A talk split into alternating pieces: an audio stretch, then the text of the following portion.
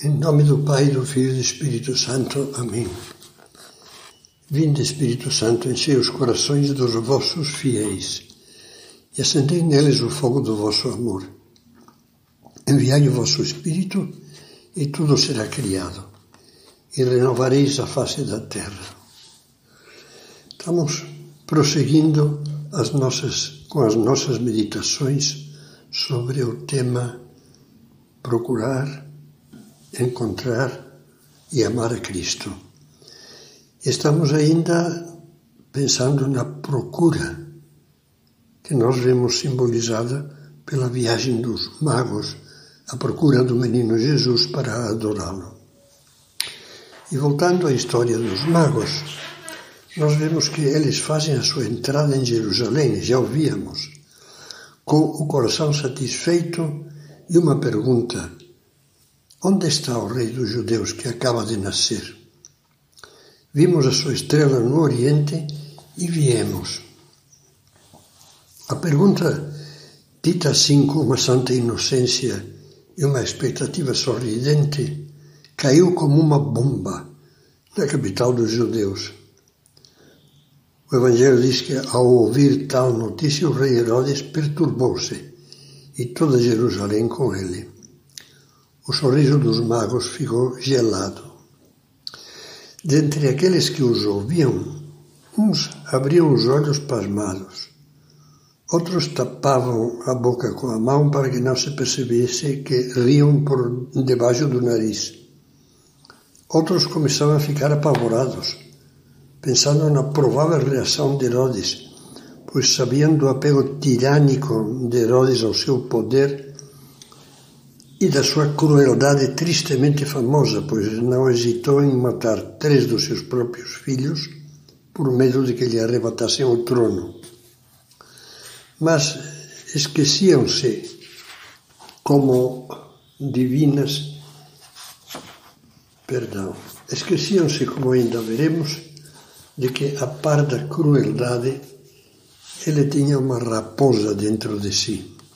Seja como for, Todo o mundo ali achava absurdo o enorme esforço dos magos para chegar a Jerusalém em busca de um rei dos judeus que, na própria capital dos judeus, ninguém conhecia. Após tanto sacrifício sonhador, parecia que os magos fracassavam, vítimas de um engano ridículo. Mas esses homens retos não se abalaram e aceitaram de bom grado a ajuda que, embora traiçoeiramente, era-lhes oferecida para continuar a procura do rei dos judeus. Porque, por indicação de Herodes, diz o Evangelho que se reuniram todos os sacerdotes e escribas do povo a fim de pesquisar na Sagrada Escritura onde devia nascer o Messias.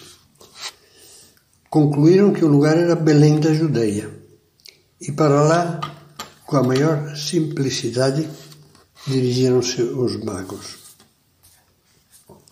Todo cristão consciente e responsável encontra-se em choque no mundo atual com uma contínua Jerusalém zombadora e hostil.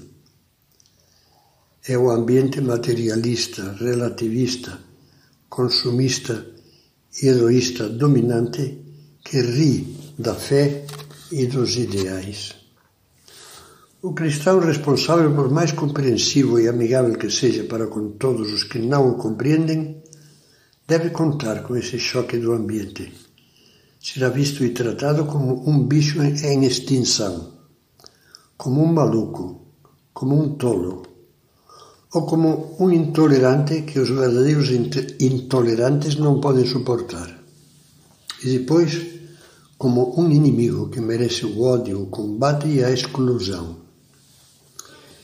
Jesus dizia: Bem-aventurados os que sofrem perseguição por causa da justiça. Não é fácil manter-se sereno e fiel no meio de um ambiente fechado, zombeteiro e adverso. Não é coisa que todos os cristãos estejam dispostos a fazer, a encarar. É preciso ter uma fé como a dos magos e uma coragem como a deles. Infelizmente, grande parte dos cristãos entregam os pontos diante do ambiente. No mundo paganizado, não suportam ser diferentes. E assim se tornam inconscientemente fantoches, imitadores dos que todos pensam, dizem e fazem. Caem naquilo que o escritor católico francês Gustave Thibon chamava a ditadura do efêmero que se exerce sobre os desertores da eternidade. A esses cristãos covardes ou fracos, ele os chama desertores da eternidade. E diz que são como uma folha morta, perdida no ar, e comenta: a sua única pátria está no vento que os arrasta. Esse autor constata que passados mais de 20 séculos, continua vigorando o que dizia o pensador latino Sêneca. Sêneca dos tempos do imperador Nero, portanto, dos tempos em que ainda vivia São Pedro, São Paulo. Dizia Sêneca: as coisas que não quereríamos imitar se as fizessem poucos, pouca gente, não, quatro gatos fazem isso, mal começam a fazê-los muitos, nós as seguimos como se o fato de serem mais frequentes as tornasse mais honestas. É a grande confusão entre a palavra geral e a palavra normal. Não, é que agora é geral, isso é geral, todo mundo faz assim, todo mundo pensa assim, todo mundo vive assim, é uma coisa já geral. Agora, uma coisa geral é normal. Já houve épocas da história em que o geral era cometer crimes, como na época do nazismo. Ao evocar essa realidade, Bento XVI nos convidava a meditar no exemplo dos magos. A procura da verdade era para eles mais importante que as zombarias do mundo aparentemente inteligentes.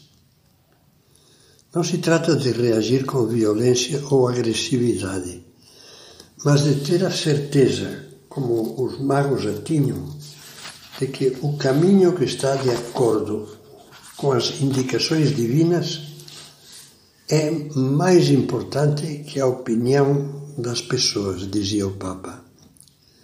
Tudo isso,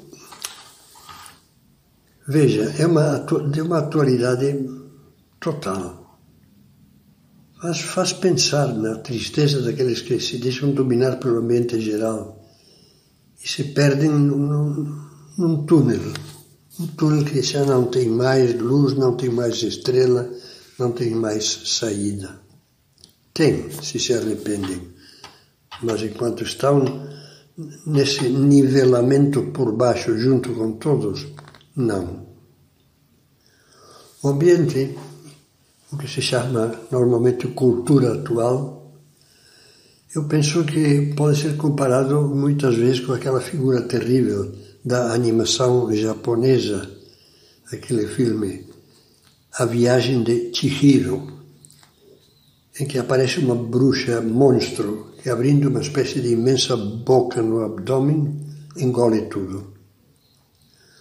Quando não se tem caráter suficiente para procurar a verdade, o ambiente devora a personalidade e a digere. Há pouco tempo reli o livro de Joseph Conrad. Esse grande escritor era polonês, mas ele escrevia em inglês porque passou a morar na Inglaterra.